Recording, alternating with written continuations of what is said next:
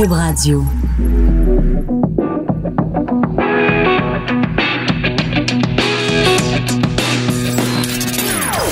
Des opinions bien à elle. Sophie Durocher. Son franc-parler ne laisse personne indifférent.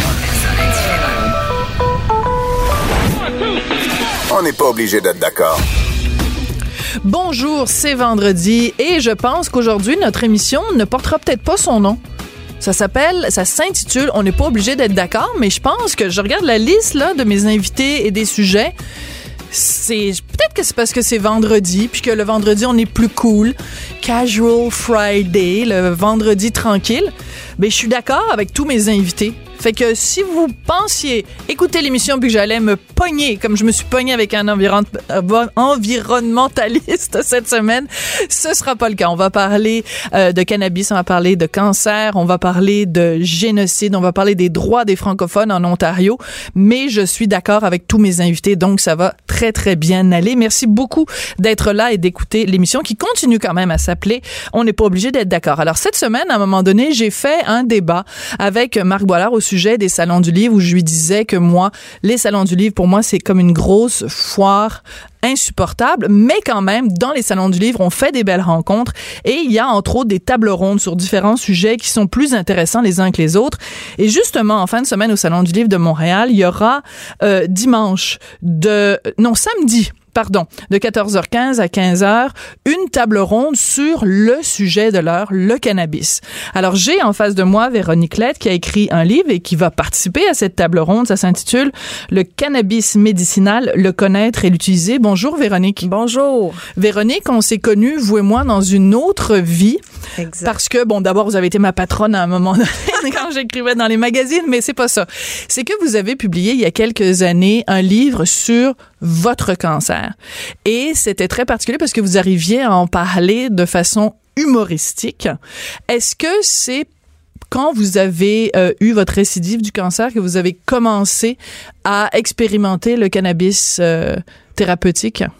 En 2015, en fait, c'est ça. Le premier cancer, en 2010, c'était un cancer du cerveau. Comme tu le dis si bien, j'ai écrit un livre humoristique sur mes aventures. Mais en 2015, à l'époque, en 2010, le cannabis était surtout prescrit pour les soins palliatifs. Absolument. Alors, une chance, je me suis pas rendue là, évidemment. Et en 2015, euh, avec le cancer du sein, euh, c'était un autre cancer. C'était pas une récidive du premier, une chance. Euh, là, effectivement, j'étais plus déterminée que jamais Mm-hmm. à pouvoir éliminer certains médicaments chimiques puis à remplacer ça par euh, l'huile de cannabis. Et euh, c'est à ce moment-là que je me suis initiée, mais ça m'a pris presque un an trouver un médecin euh, qui prescrivait parce que ceux qui le font, de un, il y en a pas beaucoup. Ceux qui le font ne s'affichent pas vraiment. Alors. Donc, il a euh, fallu magasiner un médecin? oui, oui. Puis quand je l'ai trouvé, j'ai pas eu beaucoup de, de directives, tu sais, de guidance sur les, les, les paramètres, comment l'utiliser, le prendre.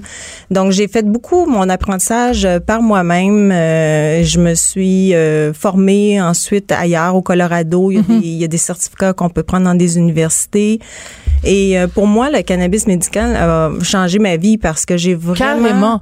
oui, je le dis parce que j'ai vraiment puis je dis pas que c'est ça pour tout le monde, mais dans mon cas, j'en suis pas revenu des résultats, puis j'ai remplacé tous les anti-inflammatoires, le Tylenol par ça, plus de pilules pour dormir. euh, Incroyable. Donc, vous dites carrément, ça a changé votre vie. Et à un moment donné, dans votre livre, vous dites carrément la chose suivante. Vous dites, genre, j'avais jamais soupçonné que le cannabis pouvait traiter les symptômes d'autant de maladies et d'affections. Puis là, vous faites une liste, puis je vais peut-être pas le lire au complet parce que ça va prendre toute l'émission, mais vous dites cancer, arthrite, arthrose, douleur chronique, fibromyalgie, Parkinson, épilepsie, dystrophie musculaire, sida, maladie de Crohn, dépression, sclérose en plaques, acouphènes, glaucome, migraine, hépatite C, TDAH et même anorexie et boulimie. Finalement, Tu lu la finalement.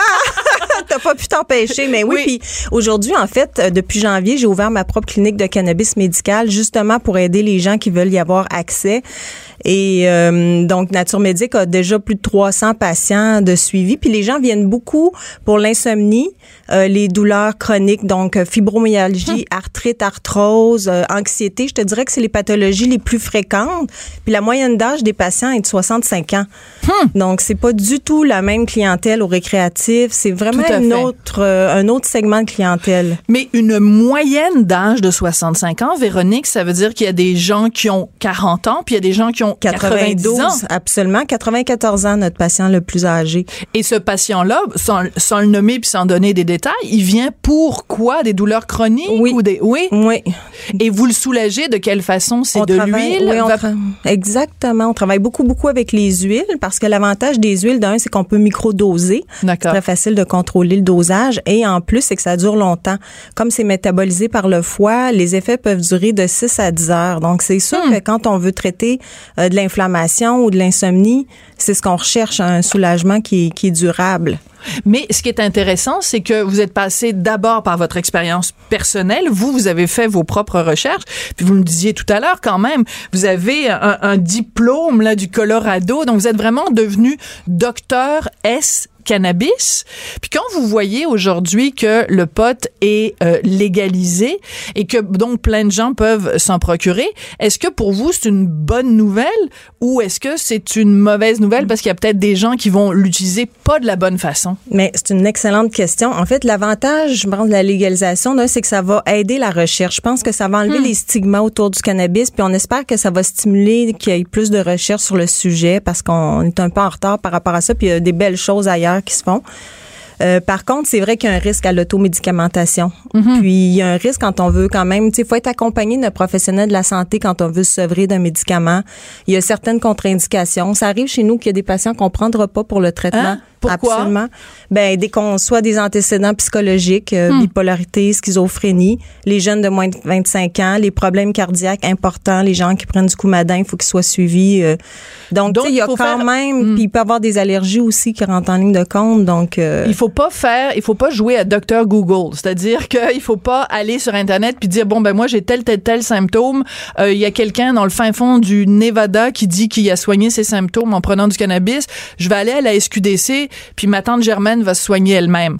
Il faut pas faire ça. Eh bien, exactement. Il faut être conscient qu'il y a des risques. Alors, effectivement, c'est pas non plus une, une drogue qui est inoffensive. Elle a beaucoup d'attributs euh, thérapeutiques. Je pense que c'est intéressant de la découvrir, mais il faut apprendre à bien l'utiliser puis à connaître les molécules puis les dosages aussi. D'accord. Mais la clinique que vous vous avez, qui est à Magog, euh, il il y, en a pas 92 des cliniques euh, co- comme la vôtre. Donc, euh, quelqu'un qui nous écoute, qui est peut-être à Chicoutimi ou qui est à euh, Trois-Rivières et, peut- et peut-être se dit peut-être, ben moi j'en veux de l'information, puis il va passer à travers le même processus que vous, de dire ben j'ai des douleurs, j'aimerais ça voir un médecin qui va pouvoir me dire, me renseigner.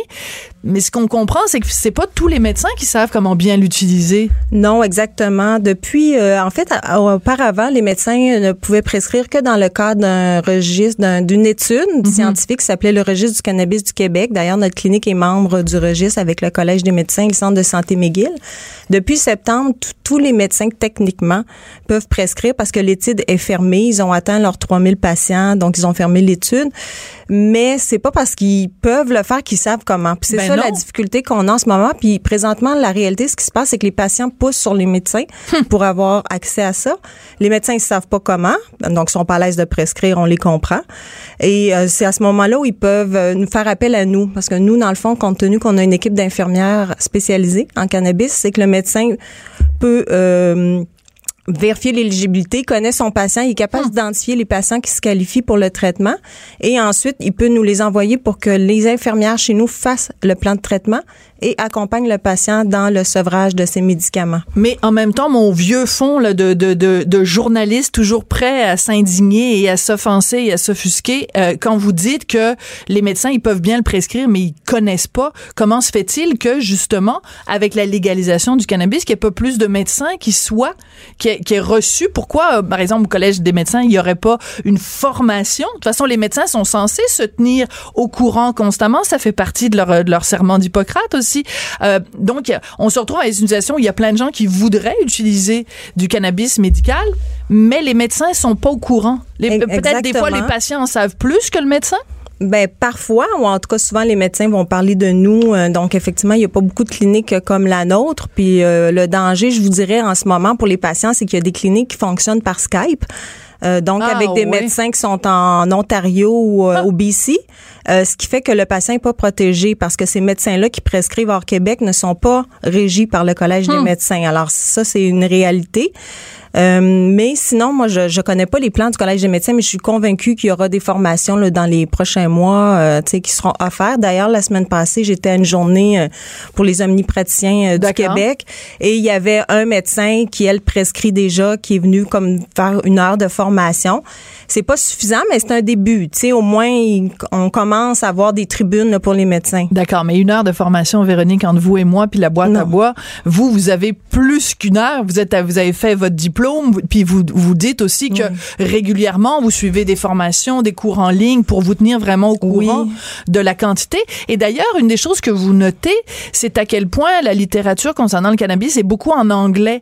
Et c'est dommage parce que bon, vous, vous êtes bilingue parfait, mais euh, il y a plein de gens qui cherchent ces renseignements-là et cette, cette littérature-là existe pas en français. Pourtant, on vient de le légaliser le cannabis Exactement. C'est pour ça que j'ai écrit le livre, en fait, parce que je me disais, moi, c'est ça, c'est une chance, tu sais, de, Ben oui. de parler anglais, mais effectivement, presque tout ce qui est intéressant n'est accessible qu'en anglais. Fait que je me dis, au moins, avec le livre en français, ça va permettre de vulgariser, de condenser tout ce que j'ai lu depuis les trois dernières euh, années. Mais vous avez raison, tu sais, c'est de la formation en continu, là, parce que le cannabis évolue tellement. Hmm. À chaque semaine, on- il y a des nouvelles études euh, qui sont disponibles. Donc, c'est un, c'est un sujet qui sera jamais fini euh, d'être exploré. Fait que c'est vrai, il faut se garder euh, à l'affût constamment. Quand euh, vous dites aux gens, ben moi j'ai une clinique de cannabis, vous parliez des infirmières du cannabis, puis que vous vous soignez avec le cannabis, ça a pris combien de temps avant que les gens arrêtent de vous regarder avec des gros yeux? Tu sais, mettons, je sais pas là, mais vous allez euh, euh, da- dans des soupers de famille, puis vous dites ah ben moi mon cannabis cette semaine euh, c'était une bonne semaine. Je sais pas, c'est il y a, on reste quand même avec l'idée de quelqu'un de, de- du poteux, mais vous, vous avez pas l'air d'une poteuse. ça. Exactement. Puis c'est pour ça que les gens sont toujours surpris de savoir la moyenne d'âge des gens qui viennent Ben chez oui. nous. Puis là, moi, je vous dirais, je peux pas les nommer pour respecter leur confidentialité, mais il y a plein de gens de ma famille maintenant qui sont sur le cannabis médical pour toutes sortes de pathologies, des cancers, des douleurs de neuropathie, la maladie de Crohn. Donc, euh, je vous dirais que quand j'ai ouvert la clinique, j'avais peur un peu parce que j'avais peur d'avoir des détracteurs. Puis je me dis comment les gens de la région vont, vont, vont accueillir ça? Et puis finalement, pas du tout. Je pense peut-être parce que mon histoire, le fait Oui. que je me suis intéressée à ça pour des raisons médicales, les cancers, le fait que j'ai ouvert la clinique pour aider les gens. Euh, au contraire, on- j'ai plus senti une fierté euh, des gens de Magog de dire ah ben écoute, on a une des premières cliniques au Québec. Euh, Puis notre intention dans les prochains mois, euh, comme vous avez si bien mentionné, c'est de répondre à la demande et de, de, de se déployer à travers le Québec. Là. On travaille fort là-dessus pour ouvrir des points de service ailleurs pour, parce qu'en ce moment, j'ai des gens qui font cinq heures d'auto Ben, pour venir à Magog, donc. je te le jure. Ah ouais. Ouais, les gens viennent de partout au Québec, là, Terrebonne, la Beauce, Ah. euh, c'est la folie. On reçoit 30 appels par jour de patients qui veulent voir un médecin. euh, donc euh, vraiment, là, ce qu'on s'est dit, c'est que la prochaine étape, c'est d'ouvrir des points de service un peu partout pour que les gens, parce que c'est des gens âgés, souffrants, Mm-hmm. donc euh, on voudrait les desservir euh, plus proches. Je vais Ouais. vous envoyer ma mère. Je vais faire, euh, c'est quoi, une heure, une heure et demie de route entre Montréal et, Ouais, et, et une heure Magog? et quart à peu Je vais près. embarquer ma mère de 90 ans. On va vous rendre visite la semaine prochaine. Elle sera bienvenue. Ah, toujours plein de petits bobos. Quand euh, on, on, on parle de votre de votre histoire, bon, un premier cancer, cancer du cerveau, deuxième cancer, cancer du sein, c'est sûr qu'il faut que je vous pose la question, Véronique, comment allez-vous aujourd'hui? Oui, ben la bonne nouvelle, c'est qu'une fois qu'on est pris en charge, on est bien suivi. Donc en ce moment, je suis suivie aux deux ans pour le cancer du cerveau, puis euh, encore aux six mois pour le sein. Donc je me dis s'il y a quelque chose, tu sais, ils vont le découvrir, fait que ça va très bien. Oui. Et euh, votre euh, sur 10, le système de santé québécois?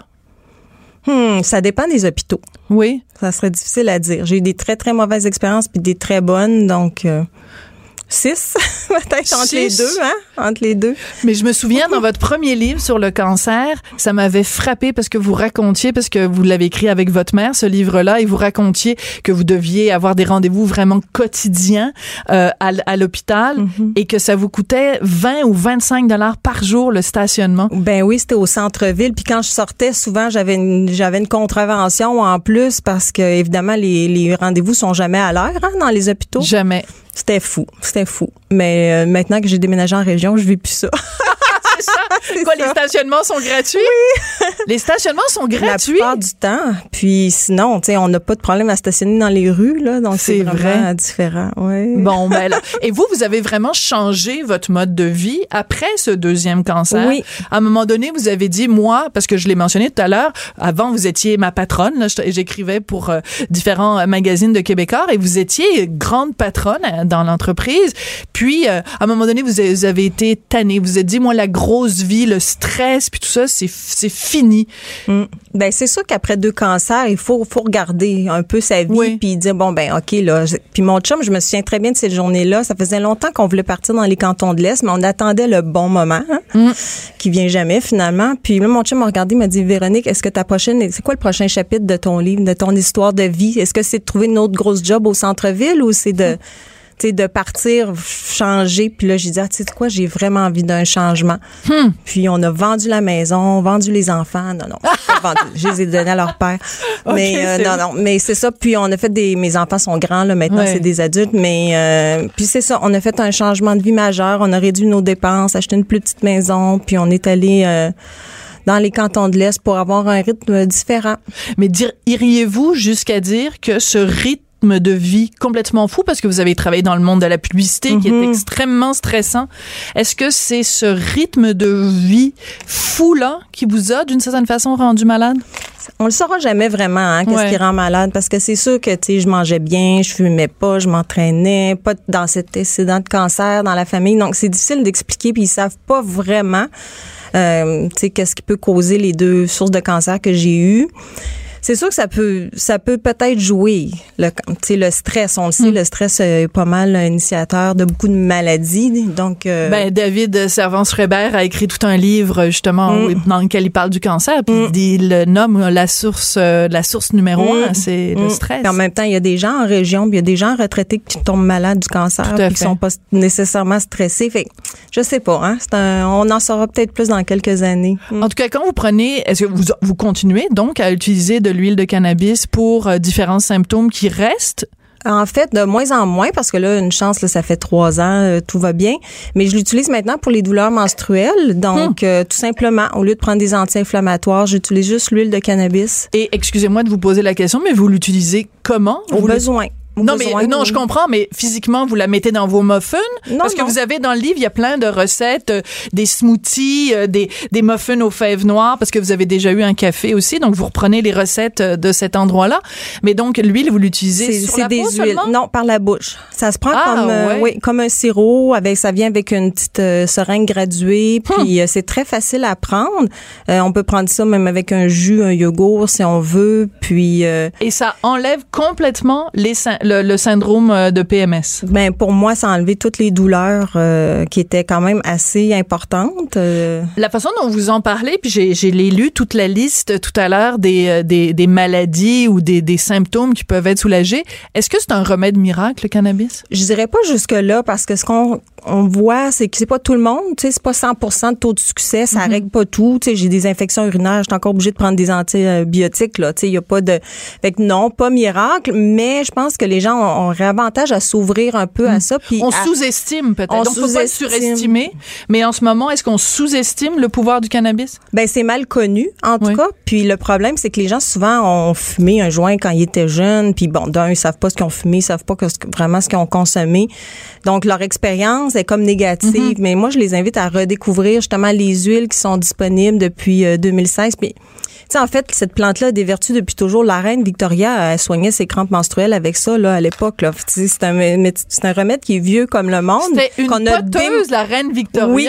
On, puis on a démonisé ça, mais. Quand elle disait euh, a pot of tea, my dear, finalement, c'était le pot qui était plus Ah, important que le tea. Elle faisait en tisane, effectivement. Elle faisait en tisane? Ah oui, ben là, vous m'en bouchez un coin. C'est une plante médicinale qui existe depuis toujours. C'est juste qu'amener, on l'a déclarée comme drogue, alors on a arrêté la recherche et tout ça, mais euh, vraiment, c'est une plante qu'on on a avantage à découvrir. Puis la cuisiner, c'est très bien parce que ça peut, bon, revenir moins cher, mais Oui, mais ça a l'air compliqué. Ben, c'est ça. Je dis aux gens, ça, c'est quelque chose que tu fais en phase 2. C'est-à-dire qu'une fois que tu sais qu'est-ce qui te soulage, quelle quantité Mhm. de CBD, THC, les doses, une fois que tu maîtrises ça, là, tu peux passer peut-être plus à la cuisine. là. OK. Moi, j'ai un mari un peu grognon. Ça peut-tu, l'huile de cannabis, ça peut-tu l'aider? Sûr. OK. Puis moi, je suis grognonne parce que, ben, parce que d'abord, parce que je, je, je les qui se ressemblent s'assemblent, mais moi, je suis grognonne parce que je suis en préménopause. Est-ce que ça peut m'aider?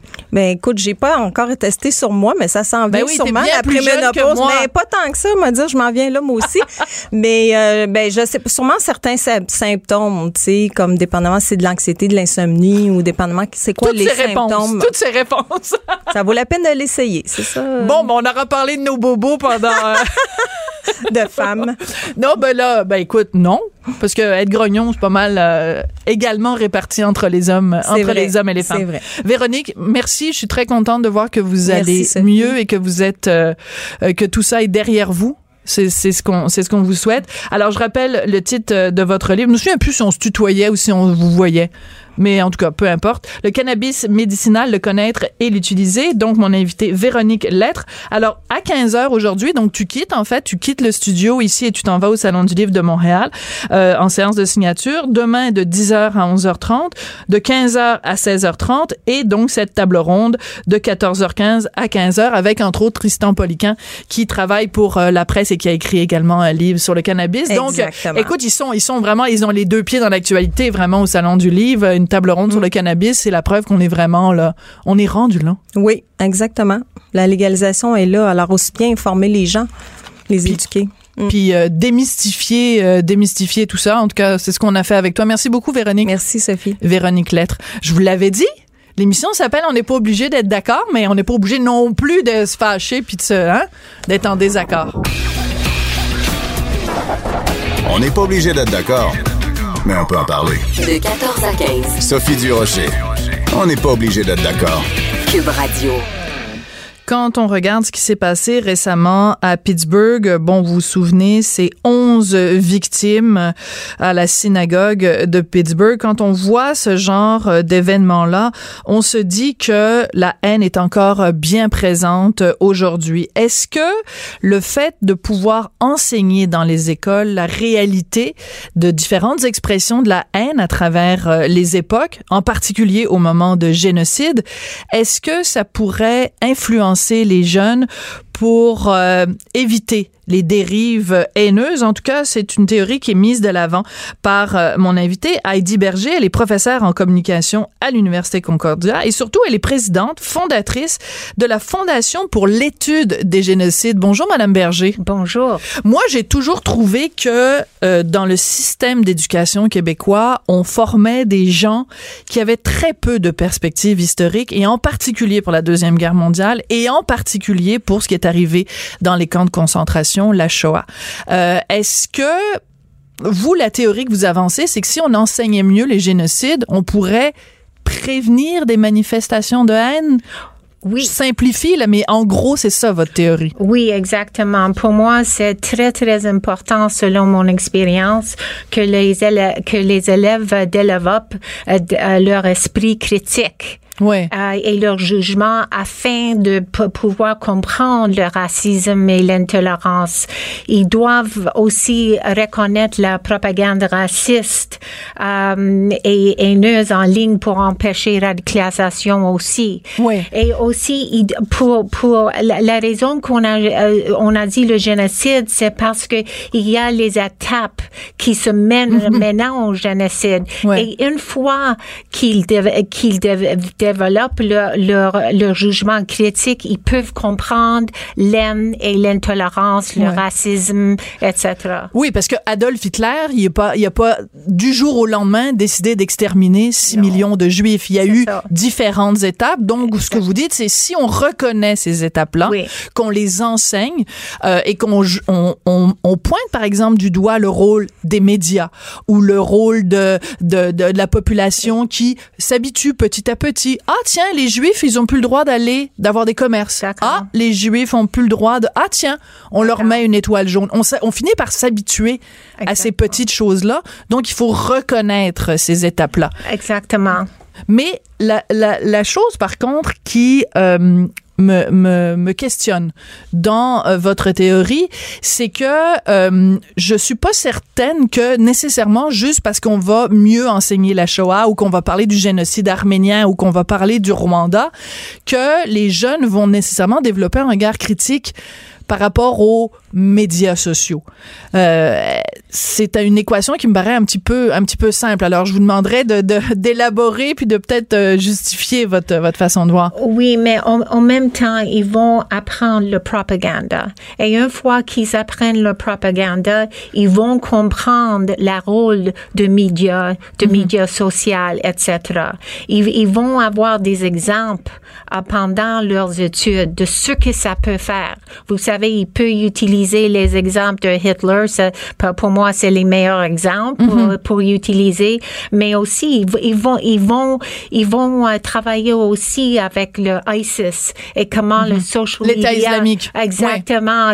Comment ils, ils sont, ils sont tellement capables à tirer les jeunes, vous savez, Mhm. Tout pour, à fait. euh, pour, pour être ra- radicalisés. Oui, puis on se rappelle, par exemple, dans le cas du génocide rwandais, Oui. il y avait la fameuse radio, la radio des mille Oui. avec les animateurs qui, à longueur de jour, disaient, euh, parce que c'était une création inventée, la séparation entre les Hutus et les Tutsis, Oui. et qui disaient, ben, prenez une machette, puis allez tuer votre voisin parce qu'il est différent de vous. Donc, euh, il y, a, il y, a, il y a toute cette haine à laquelle les gens sont exposés au quotidien. Exactement. Il faut les, que, que les étudiants deviennent sensibilisés à, à ça.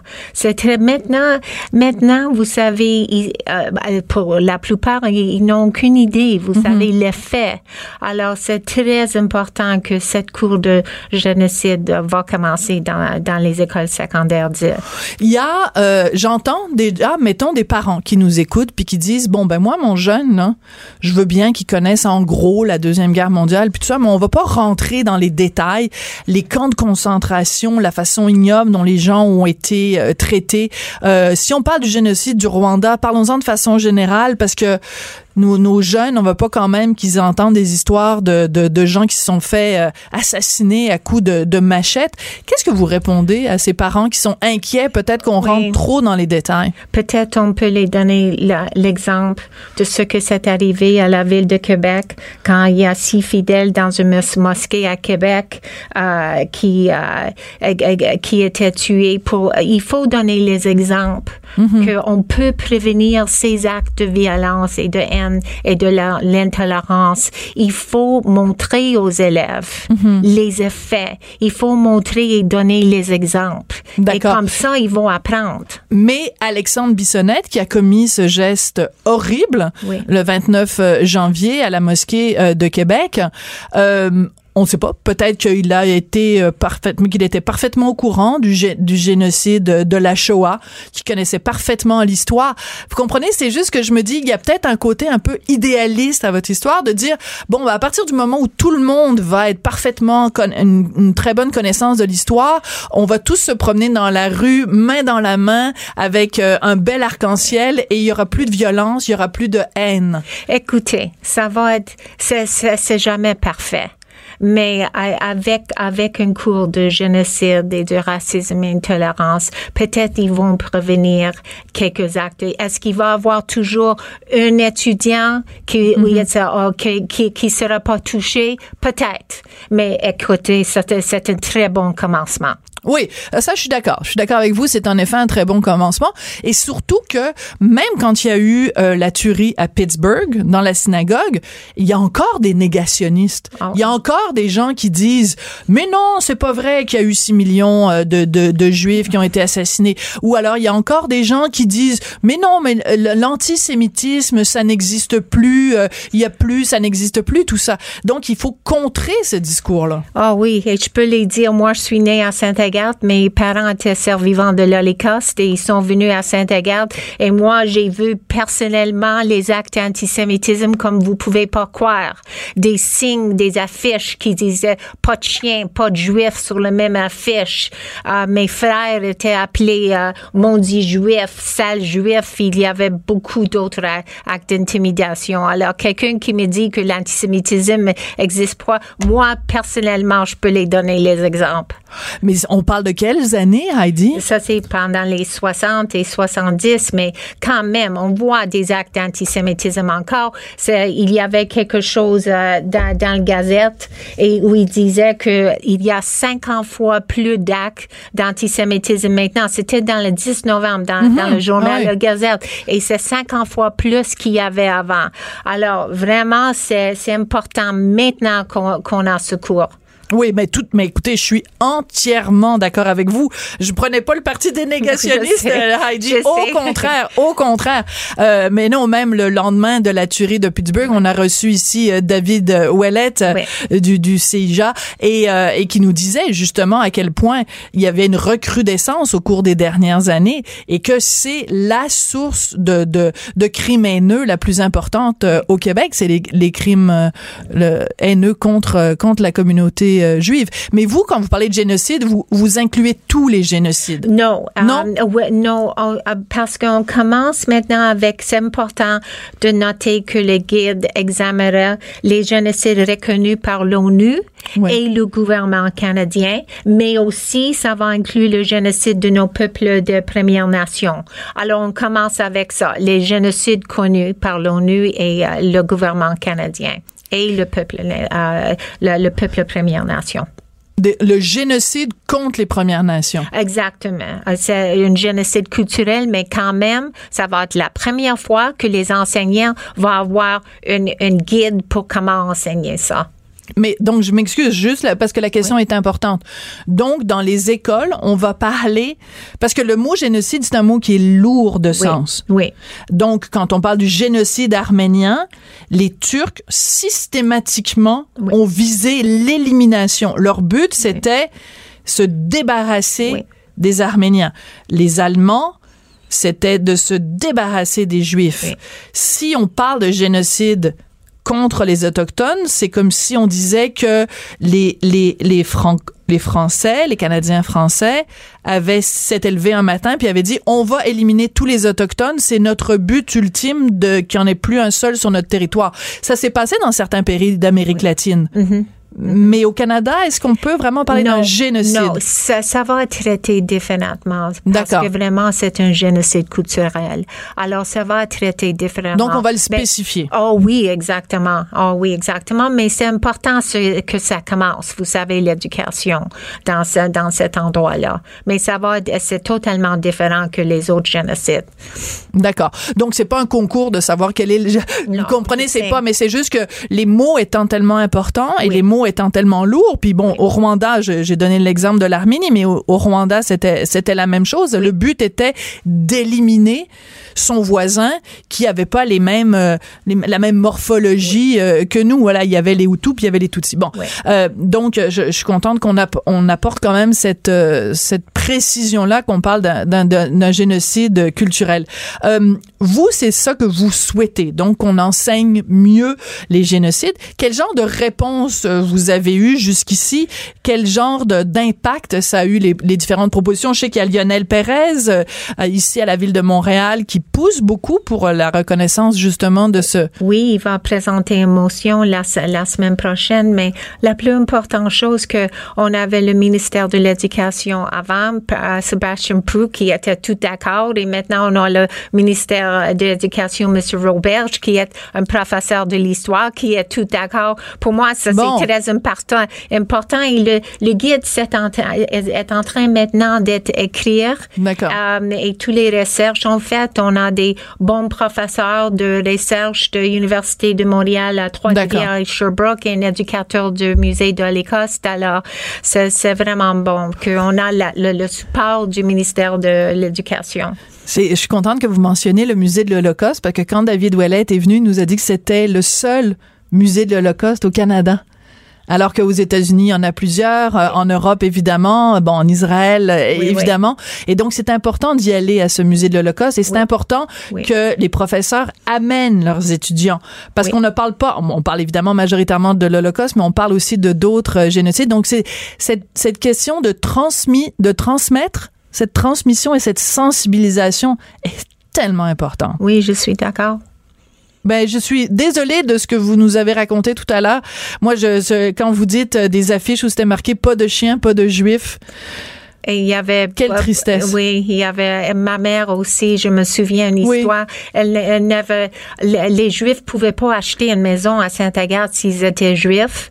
Et euh, je, me- je me souviens, je suis, euh, je, je me souviens comme c'était hier. Elle a mis une croix autour de son cou. Non. Et elle a, elle a, oui, elle a dit, on- je suis catholique, alors euh, comme ça, elle pouvait acheter sa première maison. parce que moi, je vous ai appelé Madame Berger, mais votre nom, c'est Burger, alors? Pas Burger, Non. Berger. Berger. Berger, oui. Parce que si Burger, vous le prononcez- aux États-Unis. Mais si on dit berger, ça peut avoir l'air de tout à fait, euh, tu sais, euh, catholique, euh, de descendance Oui, catholique. oui. Si je dis Berger tout de suite, puis Heidi, Oui, mais mon nom de fille, c'est Kazimierski. C'est très polonais. Mes parents Oh! venaient de, de Pologne. de. Pologne. Et vos parents sont des survivants de l'Holocauste. Donc, je comprends. Oui. Je Alors, comprends qu'aujourd'hui. Oui. Et vous savez, ma mère, elle a écrit un livre qui s'appelait Témoin à l'horreur Hmm. et elle a fait sa mission pour aller dans, aux écoles pour enseigner l'Holocauste et, Hmm. et, et le, euh, l'Holocauste et le génocide. Après, quand elle est morte en 2006, euh, elle m'a demandé avant de mourir de continuer sa mission et j'ai dit d'accord. Et là, c'est là quand je suis allée aux écoles que j'ai vu que les, les enseignants, les enseignants m'ont dit, écoute, les, les, les étudiants finissent leur secondaire sans connaître le mot génocide. Ils connaissent pas les définitions. J'ai rencontré les enseignants qui ont peur d'enseigner le génocide. Ils savent pas comment parce que ils savent pas comment aborder le sujet. C'est un Pourquoi sujet ils ont peur? parce que c'est très difficile à enseigner et ils n'ont pas le temps vraiment pour faire la recherche. Euh, et alors ça, c'est la raison pour le guide. On va donner le guide, on va le faire plus facile pour pour, pour enseigner. Mais quand même, je dois dire que moi, j'ai rencontré beaucoup d'enseignants qui ont pris le temps pour faire la recherche, mais la plupart que j'ai rencontrés, ils ont peur de l'enseigner. Alors fou. là, maintenant, ils vont avoir, ils vont avoir leur guide. Ils vont avoir les outils. Ben, ce devoir de mémoire qu'on doit, Heidi, aux gens comme votre mère, comme votre père, Oui. comme tous les gens euh, en Europe, en Afrique, en Asie, partout, des gens qui ont été victimes de différents génocides, on leur doit ce devoir de mémoire. Je suis entièrement d'accord avec vous. Vous voyez, aujourd'hui, je suis d'accord avec toutes- tous mes invités. Heidi, Merci. vraiment, merci, merci au nom de, au nom de tout le monde, de, de, au nom des survivants, et puis euh, au nom aussi de ceux qui sont restés au combat, qui sont, qui sont tombés. Euh, merci de, de reprendre le flambeau de Merci. votre mère. Merci beaucoup. Merci beaucoup. Donc, euh, Heidi Berger. C'est bien. Heidi Berger, donc, qui est prof de communication à Concordia, mais qui est surtout à la tête de cette euh, fondation pour l'étude des génocides. Ben, j'espère que ça va fonctionner et que bientôt, dans les écoles québécoises, euh, tout le monde va savoir la définition et la réalité du mot génocide. Elle réagit, elle rugit. Elle ne laisse personne indifférent. De 14 à 15. On n'est pas obligé d'être d'accord. Alors, vous venez d'entendre la publicité pour Devine qui vient souper. Je veux juste vous faire une petite confidence. Il y a plusieurs mois de ça, Denis Lévesque est venu manger euh, à la maison et euh, ben, je lui ai évidemment pas servi de vin. Et euh, ce soir-là, Denis, avec beaucoup de, de candeur, nous a parlé du fait justement qu'il était sobre depuis 33 ans. Quand je l'ai interviewé hier euh, ici euh, à la radio, à Cube Radio, je l'interviewais pour son album. Je pensais pas du tout, du tout, du tout que Denis allait nous parler comme ça avec autant de candeur de son ancienne dépendance à l'alcool et du fait qu'il est sobre depuis 33 ans et du fait qu'il avait donc écrit une chanson sur ce sujet-là. Alors, je vous propose juste un tout petit extrait de l'entrevue que j'ai faite hier avec Denis Lévesque. C'est une maladie des émotions. Oui. Et ça m'a permis de faire de la télévision différemment d'être Hmm. malade des émotions. Donc, de me connecter sur les émotions des autres et de les- de- de- de- d'a- d'avoir de la peine avec eux autres ou de genre de, genre de choses-là. Et ça me permet de- créer oui. davantage, d'être très, très à fleur de peau. Ça me permet de créer. OK, juste parce que l'entrevue se terminait, mais là, tu viens de m'ouvrir une porte. Est-ce que tu es en train de dire que si tu n'avais pas été alcoolique, tu ne serais pas l'intervieweur que tu es aujourd'hui? Sûrement. Sûrement. Ça, c'est sûr. Euh, ben, Et, et d'ailleurs, si je n'avais pas arrêté, je serais mort. Ça, c'est sûr. Je ne serais pas intervieweur, point. Si tu n'avais pas arrêté de boire, Ouais. tu serais mort. Ah ben, en tout cas, j'ai des amis qui le sont. Alors, je voulais euh, vous faire jouer cet extrait-là parce que mon invité du vendredi, ma chroniqueuse adorée, c'est Lise euh, Ravary. Lise, je voulais te faire euh, réagir. Moi, chaque fois que quelqu'un prend la parole sur la place publique pour parler d'un problème de santé, d'une dépendance, je trouve que cette personne-là fait œuvre utile. Je pense que ça prend beaucoup de courage, euh, beaucoup d'humilité et euh, je, je veux saluer les gens comme Denis Lévesque qui en parlent ouvertement parce que ça peut aider des gens. Es-tu d'accord avec moi? Je suis persuadée que ça peut aider des gens. Euh, des fois, c'est juste la petite, le, le, le, mot, la petite chose que, que la personne qui est en détresse va entendre de, de, de la bouche de quelqu'un comme Denis Lévesque et, et va s'accrocher, va dire Ah, si lui il a été capable, moi aussi je pourrais. Et, et, et la, la, force de ça, euh, c'est immense. Ça m'est arrivé, moi, de, de, de, parler de mes dépendances euh, et euh, quelquefois, le cadeau du ciel, quelqu'un venait me voir après, des hmm. années après même, une fois, des années après. Il a dit, écoutez, Mme Valérie, je vous ai entendu hmm. à tel endroit, euh, j'ai accroché, j'ai accroché à votre message. Tu, tu, tu, on le fait. Quand, quand on parle de nos dépendances, ultimement, on le fait pour soi-même. Parce que c'est une façon de se garder honnête. Oui. Hein? De pas de pas se dire mais non mais non tout tout va bien je je, oui, je n'ai jamais eu de problème et je peux recommencer puis bon mais il faut se rappeler d'où on vient et je comprends très très bien Denis Lévesque de, de le faire je, je lui lève le chapeau que je n'ai pas sur la tête mais tu vois ce que je veux dire? Tu lui lèves ta euh, tuque ouais c'est ça. Puis euh, je je trouve que c'est quelqu'un qui qui a, qui a, tout à fait compris, qui sait, ben après 33 ans, le message de la sobriété, qu'est-ce que c'est, et, et, qui a l'humilité de, de, le transmettre euh, avec bien évidemment la verve qu'on y connaît. Oui, mais euh, mais moi ce qui me touche quand euh, toi tu le fais euh, dans les pages euh, du journal ou à d'autres occasions quand Denis le fait, quand d'autres le font, je pense dans un tout autre ordre d'idée, des gens comme comme Varda qui témoignent de sa de sa mhm. maladie mentale. Écoute, elle a même écrit un livre qui s'appelle Maudite folle là, tu sais, je veux ben dire oui. tu peux pas être plus clair que ça.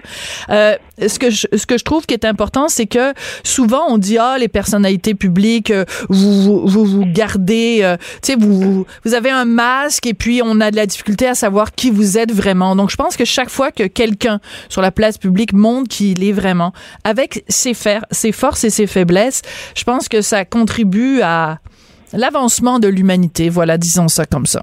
Je, je, je suis d'accord, mais c'est il faut aussi être blindé parce que on s'attire des méchancetés. Cette semaine, moi, il y a quelqu'un qui a fait un montage sur Internet, sur les réseaux sociaux, une, qui a collé ma tête sur le corps de quelqu'un qui se fait arrêter par la police à la porte d'une piquerie. Ah, avec ah, des... ah.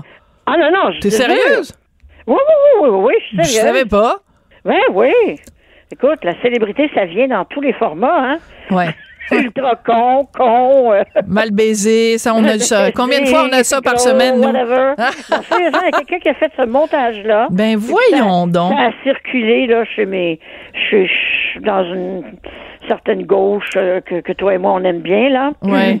Et euh, c'était leur façon de rire de moi. Mais, mais tu vois, c'est intéressant ce que, ce que tu amènes comme point parce que, en effet, le, le, chaque, euh, chaque déclaration candide ou chaque fois que quelqu'un, en effet, euh, se, se, se montre à cœur ouvert, ben, il y a le risque aussi qu'il y a des gens qui aiment pas ça. Il y a des ouais. risques euh, qu'il y a des gens qui euh, utilisent ça au prochain bye-bye pour rire de toi. donc, la méchanceté est jamais très, très, tu sais, moi, je, moi, je suis toujours prête à offrir beaucoup de bienveillance, mais euh, faut pas non plus se cacher et se fermer les yeux. Il y a aussi énormément de méchanceté qui peut venir euh, avec ces déclarations-là. Oui, mais comme je te dis, je pense que quand on accepte de parler, parce Ouais. que c'est un choix délibéré, euh, on le sait que ça va arriver, et puis euh, on, on laisse aller. Je veux dire, que- qu'est-ce que tu veux que je dise, qu'est-ce que tu veux que je fasse?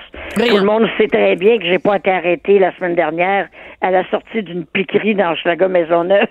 Ben Ah, non, ben. surtout que maintenant qu'avec les LS la SQDC, on peut aller s'acheter un joint en, Oui. toute- en toute Mais légalité. Oui, surtout que moi j'ai fait la, j'ai fait l'essai en plus. ben oui, tu l'as raconté dans le journal. sacrifié, absolument. Écoute, Oui. Lise, je veux absolument, écoute, il nous reste trois minutes, faut absolument qu'on parle de l'affront, la gifle, la claque que l'Ontario vient d'administrer aux francophones. Donc après, donc c'est dédié carrément d'une promesse électorale. Doug Ford, le premier ministre, il avait promis donc qu'il y aurait une université euh, de l'Ontario en français et euh, il a carrément mis la hache dans le commissariat au service en français. Hey, notre amie Denise Bombardier là qui est allée dire que les communautés francophones hors Québec étaient exsangues, on peut-tu ce monde-là qui, qui l'ont critiqué peuvent-tu tous s'excuser à Denise Bombardier? Euh, oui, il y en a qui devraient effectivement faire œuvre d'excuse parce que ça démontre à quel point euh, les droits des francophones dans ce grand pays qui est officiellement bilingue dans sa constitution, mais à quel point les droits des francophones hors Québec, finalement, ce ne sont pas vraiment des droits, ce sont des, des accommodements. Et puis un jour, euh, comme M. Ford vient de le faire, ben, on trouve que ces accommodements-là sont déraisonnables. Ça coûte trop cher. Euh, L'Ontario a un énorme problème économique présentement de, de déficit. Ça, c'est un fait, c'est absolument vrai. Mais en coupant dans ce qu'il a coupé pour les francophones, c'est couper des pinottes. Absolument. Et euh, de toute façon, moi, ce que je trouve intéressant quand je regarde ça aller, c'est que je me dis, est-ce qu'on peut profiter de cette occasion-là pour rappeler à quel point la minorité anglophone au Québec est extrêmement bien servie avec ses universités anglophones, ses cégeps anglophones, ses hôpitaux anglophones. Il n'y a pas le moitié du tiers, du quart, du début, du commencement de ça pour les francophones en Ontario. Ah, ils vont peut-être te dire par contre, euh, oui, mais nous, on n'avait pas de ministère des Affaires anglophones. Ben là, mais il y a eu Kathleen Bell. Il a coupé, la première chose qu'il a coupé quand il est arrivé au pouvoir. Oui. Ça, ça fait le mois de juin. Oui. La première chose qu'il a, a, aboli. Rapidement, euh, C'est le ministère le, fraîchement créé, mais le ministère des Affaires francophones. Ouais. Ça, ça a été la première chose. Donc, moi, je suis pas du tout surprise par ce qui s'est passé hier. Non. Bon, on aura l'occasion d'en reparler, mais moi, je pense que c'est aussi le syndrome d'un multiculturalisme qui dit que, ben là, la, minorité francophone n'est pas plus importante que la minorité pakistanaise ou que la minorité thaïlandaise ou que la minorité euh, du Punjab. C'est ça que ça dit. On oublie que ce sont les deux peuples fondateurs et que c'est pour ça que les droits des francophones ne seront jamais les mêmes que les droits des autres minorités linguistiques. C'est là-dessus qu'on se quitte, Lise. Ah, j'aurais pu hurler pendant au moins 10 minutes. Ah, ben là, regarde, tu, tu, iras, tu iras à la SQDC. Remets ta tuque puis va prier dehors. Lise, merci beaucoup. On se retrouve lundi. Merci. Chroniqueuse et blogueuse au Journal de Montréal. Sophie Durocher. On n'est pas obligé d'être d'accord. Tout à l'heure, euh, dans l'émission, je parlais avec Heidi Berger, qui est donc euh, présidente de la Fondation pour l'étude des génocides, et nous avait parlé pendant l'entrevue de sa mère et de son père, qui étaient tous les deux des survivants de l'Holocauste. Et une fois que l'entrevue a été terminée, pendant la pause, Heidi est venue me voir, puis elle m'a dit que Steven Spielberg avait interviewé sa mère dans le cadre de ce projet. Vous en avez sûrement entendu parler. Euh, quand il a fait son film Schindler's List, Steven Spielberg a rencontré plein de survivants de l'Holocauste qui étaient venus le voir et qui lui ont dit, mais moi, je veux vous mon histoire et il s'était fait la promesse d'interviewer le plus possible de survivants de l'Holocauste pour qu'on ne les oublie jamais. On est rendu maintenant à plus de 55 000 témoignages de survivants de l'Holocauste qui ont été enregistrés par Steven Spielberg. Et d'ailleurs, si vous allez au musée de l'Holocauste à Washington, vous pouvez voir certains de ces témoignages. Mais donc, la maman de Heidi Berger, donc une dame de Sainte-Agathe, s'est retrouvée interviewée par Steven Spielberg dans le cadre de ce projet-là. C'est important de ne pas oublier ce qui s'est passé. Merci beaucoup d'avoir écouté. On n'est pas obligé d'être d'accord. Aujourd'hui, il y avait euh, Joanie Henry à la mise en onde, Hugo Veilleux qui a été lui aussi toute la semaine à la recherche. Je vous souhaite un excellent week-end. Cube Radio.